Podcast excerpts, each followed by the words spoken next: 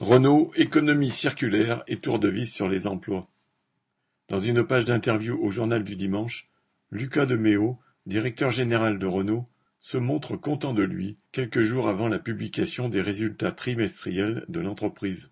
Motif de satisfaction à ses yeux, ses directeurs et lui ont, citation, diminué les coûts fixes et les deux milliards d'euros d'économies seront atteints plus tôt que prévu, peut-être dès la fin de cette année. Fin citation. Il se félicite d'avoir tranché dans le vif plus facilement dans cette période où les constructeurs automobiles se taillent des croupières, faute de marché solvable.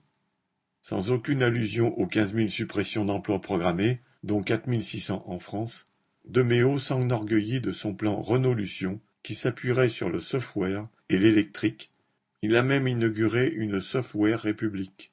Pour l'usine de Flins, la pierre philosophale serait l'économie circulaire, car d'ici 2024, plus aucune voiture ne sortira des chaînes de montage, mais des boîtes de vitesse, des batteries usagées, pardon en deuxième vie, et des voitures de location seraient retapées dans une refactory entre guillemets, atelier de remise à neuf que Deméo appelle solution créative. Il prétend même que ce bricolage, dans une dizaine d'années, citation, réaliserait plus de chiffre d'affaires qu'en y assemblant des voitures.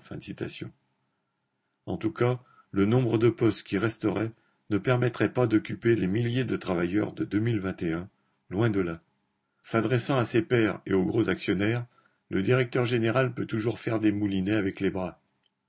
Mais les travailleurs de l'ingénierie et des bureaux du technocentre de Guyancourt et des centres de recherche, déjà avertis de la suppression de 2500 postes, pas plus que les milliers d'ouvriers de l'usine de Flins, ne semblent vraiment dupes. Ils l'ont montré à plusieurs reprises. Ce qui leur importe, c'est de garder leur emploi et leur salaire.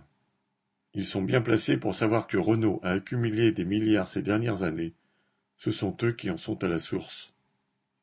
Viviane Lafont